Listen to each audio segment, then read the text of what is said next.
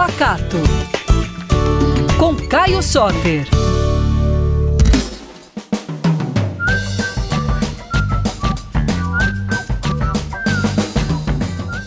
Ei pessoal, tudo bem? Estou aqui mais uma vez para falar sobre a cultura de Minas Gerais e sobre muita comida boa. E hoje a gente vai falar de uma coisa que combina muito com o verão e que o mineiro adora, que é um peixinho, né? Nas férias a gente aproveita para descer para o mar e aproveitar um pouquinho das coisas que Minas Gerais não tem. E uma delas é um peixe de ótima qualidade, daqueles que a gente só encontra perto do mar, sabe? A gente esquece às vezes que Minas Gerais fica longe do mar e que é por isso que é difícil a gente achar produtos que venham do oceano com uma qualidade, com um frescor boa em Belo Horizonte, né? A gente está longe, estamos a mais de 500 quilômetros, então às vezes é meio complicado mesmo. Você sabe escolher um peixe de qualidade? O peixe de qualidade é aquele que parece que saiu do mar naquela hora que você está olhando para ele.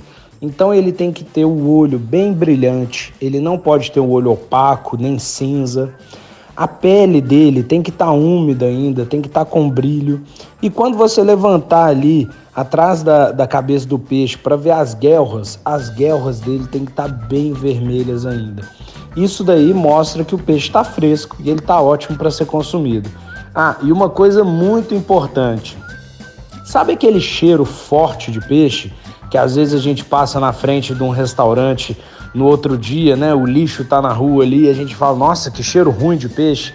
Aquilo ali quer dizer que é um peixe que não está no seu frescor. Nem toda peixaria tem cheiro de peixe podre.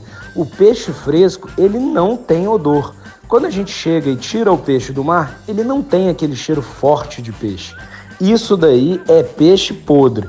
Então, se você passar na porta de uma peixaria que tiver com aquele cheiro forte, você pode saber, ali não é um bom lugar para comprar peixe.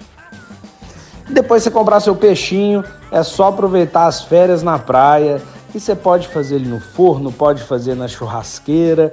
Cada peixe tem um jeito ideal, mas o jeito correto de comer peixe é mantendo o máximo de umidade dentro da carne para ele ficar bem suculento. É uma carne bem delicada e que ela precisa de muito menos cocção do que um frango, do que um porco, que a gente está mais acostumado, né? Então depois você me conta como estão as suas férias aí e se já deu para você colocar o pezinho na água e comprar um peixinho. Tô te esperando lá no arroba Caio Soter, sem nenhuma letra repetida, e no arroba PacatoBH. Um beijão para vocês e até a próxima.